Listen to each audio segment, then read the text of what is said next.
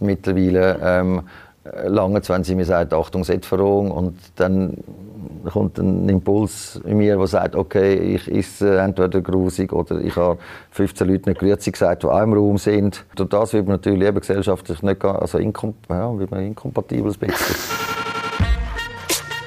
Das ist der Podcast vom Essay Talk. Mein Name ist Sina Albisetti und heute bei mir im Studio zu Gast ist der Filmemacher von Wolkenbruch, Grounding und Senetunci, der Regisseur, der neu auch Netflix-Film macht, der Michael Steiner. Michael, lieber nochmal einen Schweizer Filmpreis gewinnen oder einen Netflix-Hit landen? Äh, Netflix-Hit landen. das ist ziemlich klar, ja. Ist Netflix das neue Kino? Netflix ist das neue Kino, ja. Im Sinne von dass halt Menschen wie ein Abonnement kaufen für Film. Und eigentlich ist es wie ein Kinoabo, einfach ohne Kino. Mit einer Reichweite, die es noch nie gibt auf dieser Welt. Das ist eigentlich ein amerikanischer Produzent, der Filme anbietet. Und wie stehst du zu dem als Regisseur? Findest du das okay oder ist es eine schwierige Entwicklung? Nein, für mich ist das eine sehr gute Entwicklung, weil als Schweizer Regisseur ist man eigentlich immer, für Schlusszeichen, Staatsangestellter alle größeren Kunstgattungen wie Musik oder Theater oder Film ähm, werden vom Staat finanziert. Das heißt, man muss, wenn man einen Film will machen, ähm, bei einer Kommission ein Drehbuch einreichen, bei mehreren Kommissionen. Das führt dazu, dass von 40 Spielfilmen, pro Jahr gemacht werden, etwa 5 den Weg ins Kino findet und die anderen 35 ähm, direkt in der Cinemathek Suisse landet. Oder vielleicht noch ein, zwei, drei Festivals laufen, weil das halt nicht eine, eine, eine kommerzielle Förderung ist, wo darauf schaut, dass die Leute dass die Firma geschaut wird, sondern eine künstlerische Förderung, wo, das haben sie Anführungszeichen gemacht, weil halt je nachdem gibt es gute Sachen darunter und weniger gute. Es ist eigentlich auch ein, ein Labor für experimentelles Zeug und hat nicht unbedingt den Anspruch, jetzt ähm, viele Leute zu erreichen. Leute zu erreichen ja. Und Netflix ist natürlich ein, ein, ein extrem anderer anderen Approach, weil, weil Netflix, äh, da hast mit, ähm, also ich hatte mit jemandem so von Netflix, einen Redakteur, wir sind eine Co-Produktion, mit CH Media und von der Hugo Films produziert. Machen wir das zusammen mit Netflix. Äh, das Schweizer Bundesamt für Kultur hat äh, noch einen, einen Betrag dazu gegeben, aber einen marginalen Betrag. Das heißt, ich bin eigentlich das erste Mal nicht mehr Staatsangestellter gewesen, wenn ich den Film gedreht habe. Das gibt einem ganz ein anderes Gefühl auf dem Set, weil man weiß, dass man als erster Schweizer Netflix-Film äh, muss oder hofft, ähm, die Leute dazu zu bringen, dass sie es schauen. Also der Anspruch ist so klar, ähm, bitte schaut den Film von der Schweiz und außerhalb der Schweiz. Mhm. Aber bei Netflix weiß man natürlich auch nicht immer tüpft, weil da kommen pro Woche ein paar Filme raus. Und dann, dann hofft man einfach, dass das irgendwie Feuer fängt, die Geschichte, die man gemacht hat, oder dass das geschaut wird. Das ist ein guter Prüfstein für die kommerzielle Qualität, also jetzt in dem Fall von, von, von mir und ja. meinem Team. Ja. Du hast vorhin angetönt, du hast jetzt eben die letzten zwei, drei Monate mit Early Birds der erste Schweizer Film dreht, wo eigentlich von Netflix finanziert ist oder mitfinanziert ist. Wie ist das für dich eher? Ja, natürlich. Das, ist, das freut einem aus, aus ungemein hat mich das gefreut, dass Netflix mich ausgewählt hat als Regisseur vom ersten Film. Das hat natürlich zu tun mit mit den äh, Zuschauern, die ich im Kino hatte. Sicher auch mit dem Erfolg von Wolkenbruch auf Netflix. Mhm. Ähm, und verbunden mit der Angst und der Hoffnung, dass man dann den ersten Schuss auch, auch gut verwünscht oder zu übertüpft. Also eigentlich, äh, das kann man eben, es ist noch schwierig. ja. Ich wollte gerade sagen, es ist ja dann eben nicht nur schweizweit, sondern gleichzeitig auch weltweit ist dann nachher streamable. Wie handelst du den Druck? Ja, ist irgendwie sehe ich so das Druck so eine Chance. Also ein Teil vom Film spielt ja zum Beispiel in den Bergen und in der Schweiz hat man natürlich den Vorteil von, von, von den Bergen. Ich weiß, dass sehr viele Menschen, die Netflix schauen im Ausland, ähm, extrem auf die alpine Landschaft stehen und die haben wir natürlich auch integriert. Klar, ein Film wird nicht wegen der Landschaft geschaut, aber vielleicht hilft es, wenn man mal alles reinrührt, was man, was man reinrühren vom eigenen Land oder mhm. vom eigenen Wissen. Mhm. Und das habe ich jetzt einfach so probiert zu machen. Ich habe mir auch immer überlegt, ich habe meiner Crew gesagt, die müssen immer überlegen, neben dem deutschsprachigen Raum, was denkt der Josef Maria als Paradezuschauer von Netflix äh, über das, was wir machen. Was, wie versteht er das, wie interpretiert er das und wie rezipiert er das? Also von dem her haben wir probiert, einen Film zu machen, wo, wo ja, international funktioniert, aber national äh, verankert ist mit der Langstrasse und mit den Alpen. Was ist jetzt für dich die grösste Herausforderung? Ähm, es ist eigentlich Selma und Louise mit einer jüngeren Besetzung auf Schweizerdeutsch. Und die grösste Herausforderung war natürlich, als Mann mit den zwei Hauptdarstellerinnen so einen, so einen Groove zu finden oder sie so mit einzubeziehen, dass, dass, dass ich eine zeitgenössische ein zeitgenössischer Thriller äh, mit, mit zwei weiblichen Protagonistinnen äh, so verfilmen, dass es ihnen gerecht wird und an mir. Und das ist eine, gute und schöne Arbeit gewesen, mit sehr viel gutem Austausch. Und mhm. das hat mir äh, extrem viel Freude gemacht. Das ist auch die grosse Herausforderung an diesem Projekt.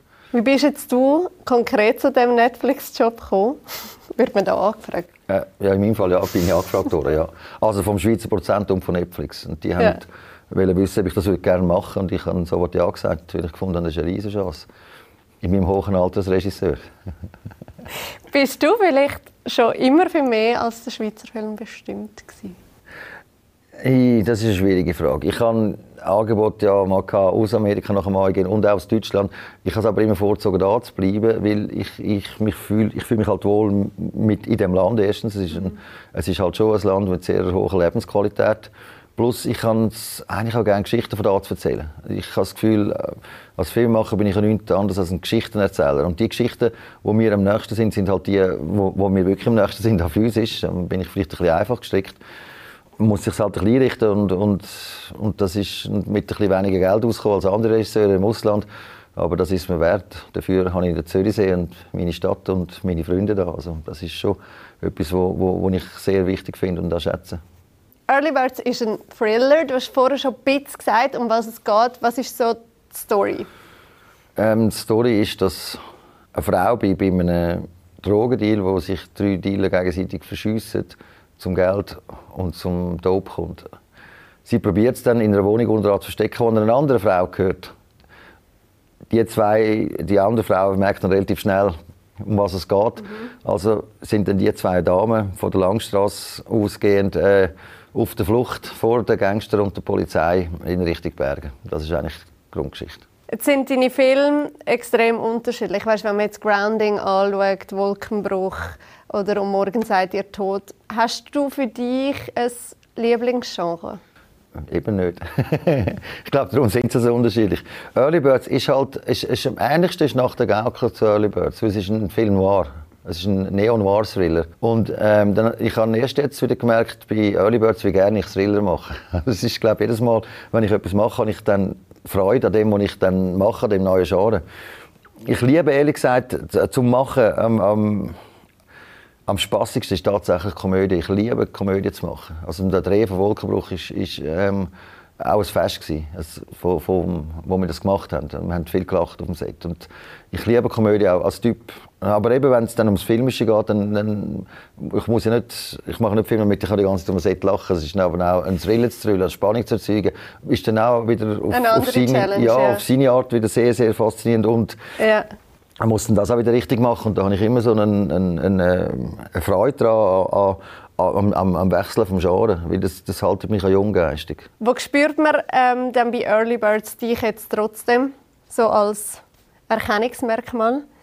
Ja, meine Filme zeichnen sich meistens durch eine sagen speziell, spezielle Ästhetik aus. Ich drülle eigentlich angelsächsisch.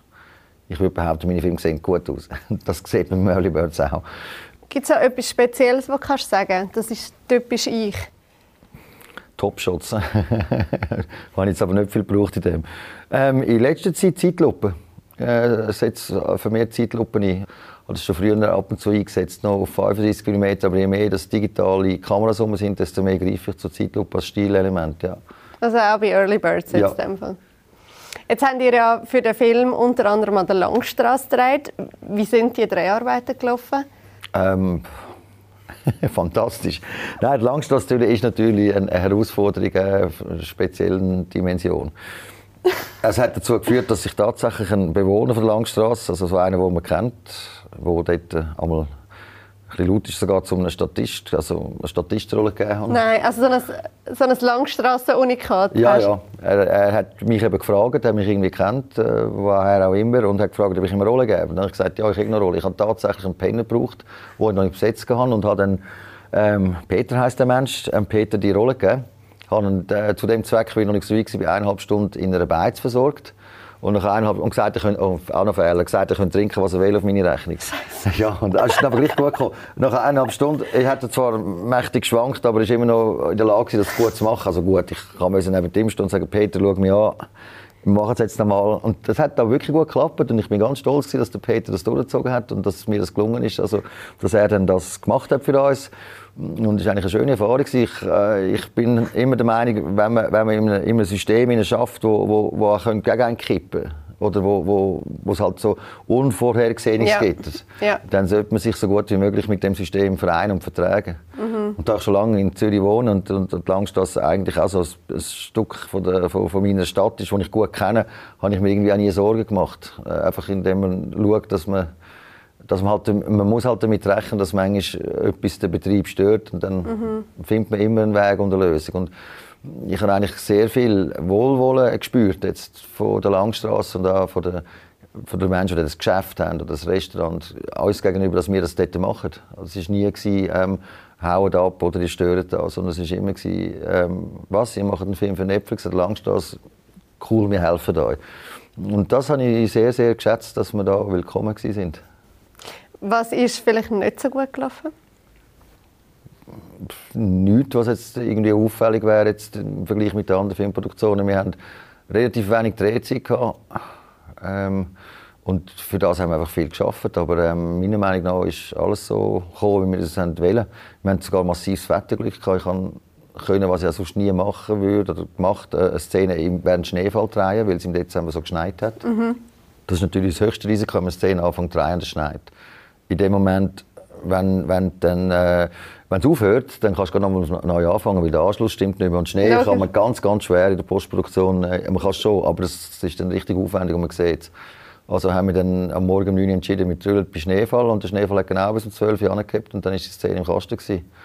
Das Einzige, wo wir kein Wetterglück hatten, war jetzt am letzten Drehtag gewesen, äh, auf einem Pass neben Chamonix, wo es minus 13 Grad war.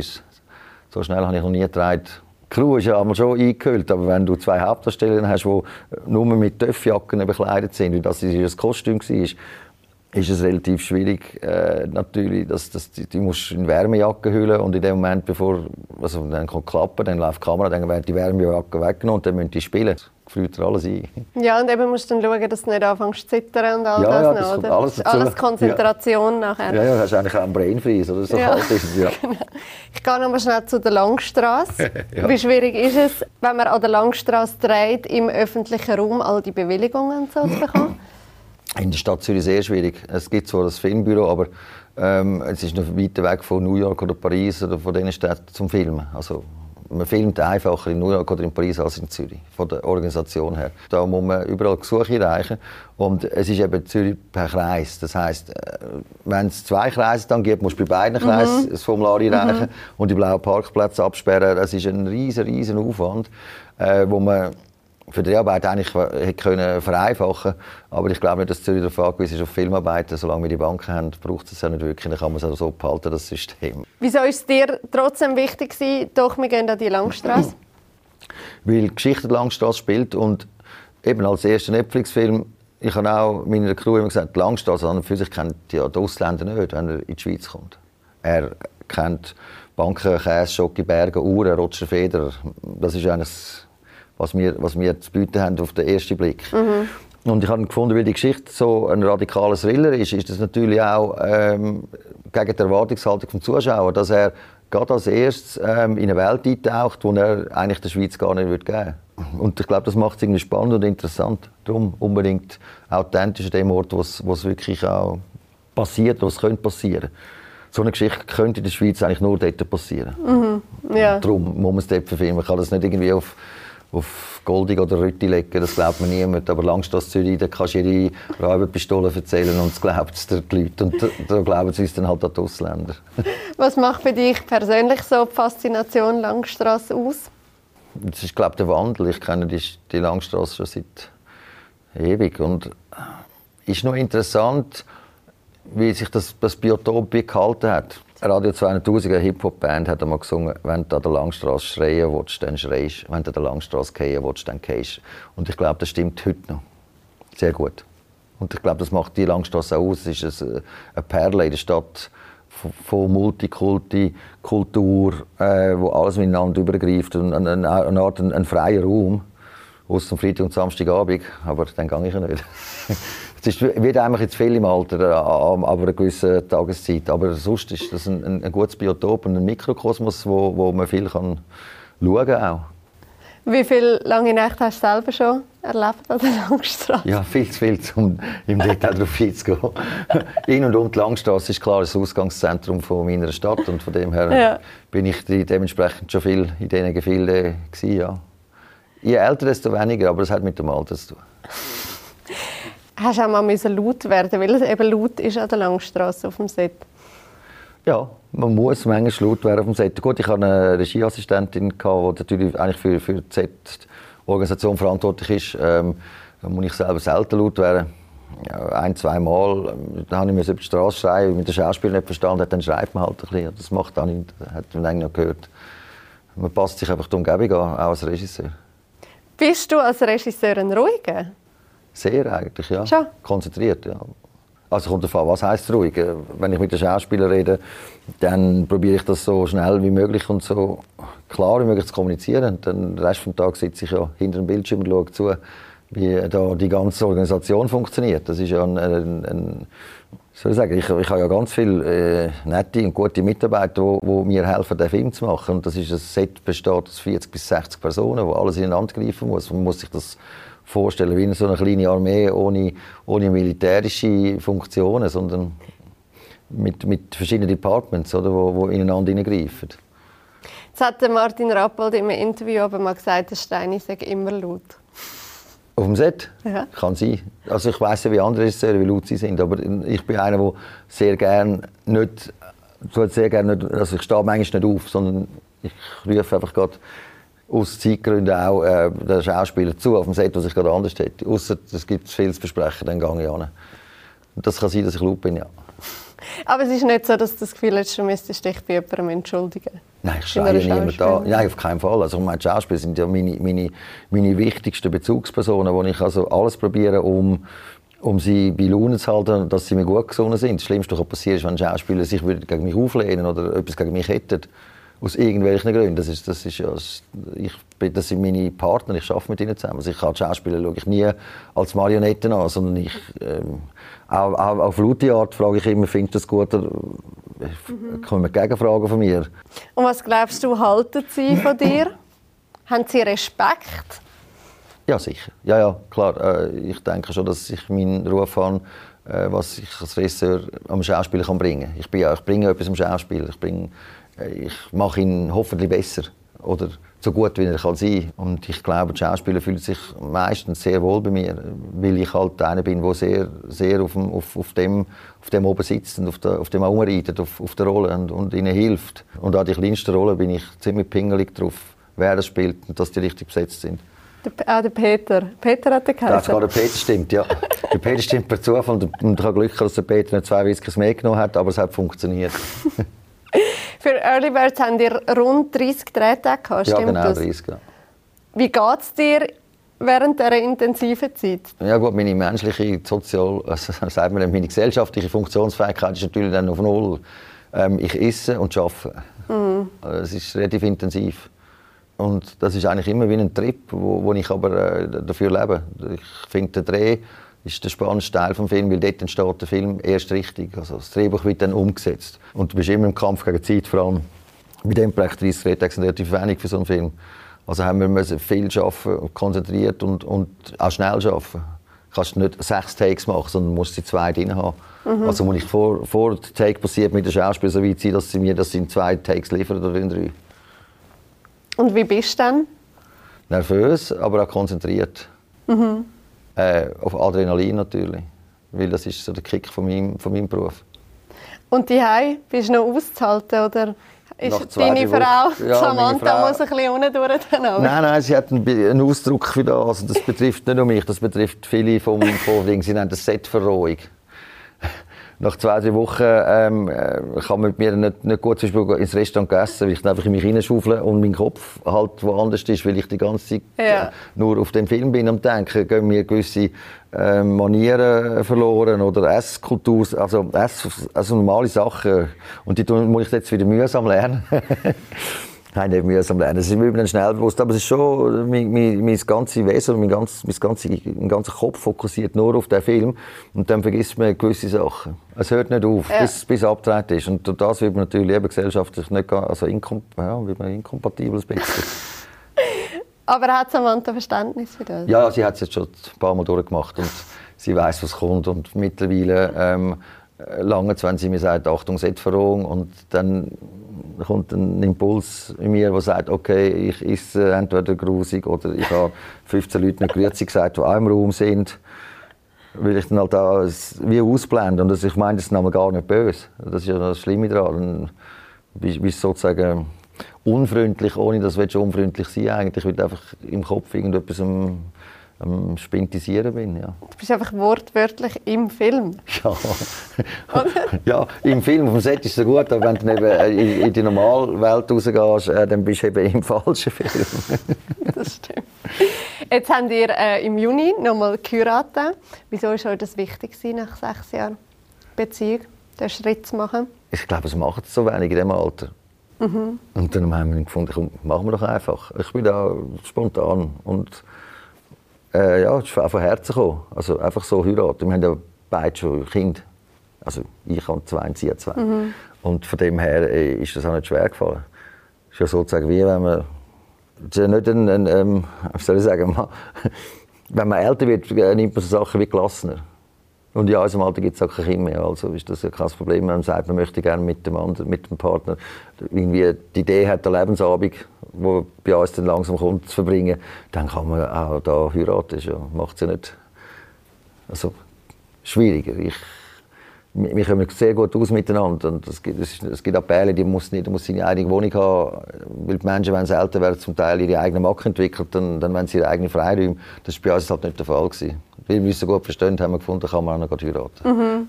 Aber es ist jetzt nicht, dass jemand von euch irgendwie den Wunsch mehr gehabt als der andere, sondern einfach gefunden, es fühlt sich richtig an und gut an. Ja, es hat sich tatsächlich in einem Gespräch, an einem Abend äh, für beide äh, gefunden, komm, das machen wir. Eigentlich wirklich spontan, an diesem Abend. Ja. Jetzt hast du gesagt, ihr habt beide schon Kinder aus euren vorigen Beziehungen. Wie läuft das bei euch als Patchwork-Family? Ja, ich nehme an, so wie es bei anderen Patchwork-Familien läuft. Die Kinder sind manchmal da, manchmal dort. Jetzt Fall, ihre Kinder sind jetzt erwachsen. Und Teenies, ja. Sind ausgezogen. Nein, ihre Kinder sind erwachsen mhm. und ausgezogen. Meine sind immer noch am, am Hin und Her gehen. Die Familie mischt sich natürlich dann auch. Das ist auch gut.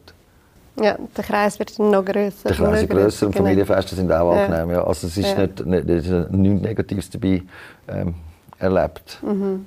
Außer natürlich die Zeit, wo man in der Scheidung ist oder die Sachen, die vor der Scheidung passieren. Ja. Mhm. Das ist natürlich immer eine Belastung für eine Familie. Keiner will ja scheiden. Niemand hat das ja vor, wenn man, wenn man in eine Beziehung geht. Und wenn man dann merkt, dass es für einen und für Kind wahrscheinlich das ist, man, man, man, trennt sich, ist das immer schwieriger. Wie viel äh, Kind steckt in dir als 54-Jähriger? Ja, maximal. Viele Kinder. Das ist noch schwierig zu sagen. Was, was, ich halte es auch immer, das mit dem Kind ist eben schwieriger wie der Kunst. Weil man sagt immer, Menschen sollten so sein wie Kinder. Sollten sie überhaupt nicht. Kinder sind eifersüchtig, sie verprügeln einander, sie sind zum Teil unkultiviert. Also das Kind ist nicht ein, ein Idealaggregatzustand von einem Künstler, sondern das Kind ist prinzipiell mal ein unerfahrenes, meistens idiotisch dummes Wesen bevor das Kind selber äh, die Welt aufsucht und, und wo man das Kind erzieht, formt oder sich selber formt oder geschult wird. Also, das, was man mit kindlich meint, ist glaube ich, eher so ein Ausdruck von Lebensfreude wo, wo, und, und, und, und, vor allem Neugierde. Mhm. Ich glaube, das meint man eben mit dem. Und ich glaube, Neugierde hat nichts mit dem Alter zu tun. Das ist so ein, so ein, so ein, so ein, so ein Klischeebild, dass man als erwachsener Mensch nicht mehr neugierig ist, weil man die Sachen schon kennt. Von dem her glaube ich, dass man dass es doch noch viele Sachen gibt auf dieser Welt, die man entdecken und anschauen kann. Auch, auch in der Schweiz. Man muss nicht weggehen wegen dem. Das kann mhm. auch da sein. Jetzt für die Eltern, finde ich das Alter interessant. Man sieht jetzt schon Generationen, wie, wie alt das unsere Generation geworden wird. wie alt unsere Kinder werden und wie alt unsere Grosskinder werden. Ich gehe davon aus, dass der Mensch in den nächsten 200, 300 Jahren bis 150, 200 Jahre alt werden wird. Willst du das? Ich würde es gerne haben, ja klar. Ja? Ja, sicher. Also, wenn man gesund ist, ja, logisch. Das, wäre, das ist ein Traum von der Menschheit, Unsterblichkeit. Ich glaube, wir sind näher dran mit der DNA-Entschlüsselung, dass wir in die Richtung werden gehen und kommen. Klar, äh, wieso soll man all das gesammelte Wissen fortrühren, wenn man es schon hat? Das wäre eigentlich schön, das zu behalten. Das Einzige, was einmalig wird sein in deinem Leben, ist dein Tod. Alles andere kannst du darauf aufbauen und, und dir auch Wissen aneignen oder, oder einen Erfahrungswert, auch als Mensch. Ich finde, man hat nie ausgelernt und solange man lebt. Hm. Zum Abschluss noch, was ist jetzt so dein aktueller Gemütszustand? Wie viel Arbeit hast du noch vor dir jetzt mit Early Birds? Ja, jetzt fange ich gerade abgetragen. Jetzt gehe ich mal mit den Kindern Skifahren als erstes. Das mache ich zwar nicht gerne, aber das muss man. Als Schweizer meine ich. Ich kann auch Skirennen nicht gerne, aber das ist schon gleich. Man muss gleich wenn Skifahren als Schweizer. Das ist einfach so etwas, was man muss können. Machen Sie es wenigstens gerne? Ja, ich glaube schon. Also, ja, sie machen es noch, noch gerne. Als Kind habe ich es auch noch gerne gemacht. Das ist mir erst äh, als Erwachsener verblöd, also verleidet. Ähm, das sind Sachen vom Elternsein, die auch gut sind, dass man so Sachen gezwungen wird, die man sonst nicht machen will. Äh, dann muss ich noch den Schnitt machen, Postproduktion. Und das ist dann so ein Prozess, der in den nächsten vier, fünf Monaten geht. Immer sehr interessant. Man sieht in den Film, wie er zusammengesetzt kommt.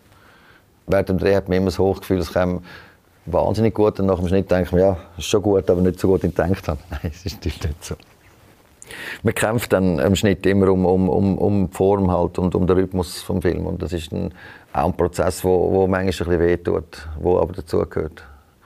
Wo ich mich an nie dagegen wehre mache auch immer Testscreenings. Das ist etwas, was ich mir eigen habe in meinen Filmen. Hast du eigentlich auch eine Zeitangabe? Ja, man hat eigentlich eine ziemlich genaue Zeitangabe, je nachdem, was man macht. Also momentan sollte man auf 90 Minuten, also um die 90 Minuten sein, ja. Und dort schafft man hin. Und du hättest lieber auch mehr?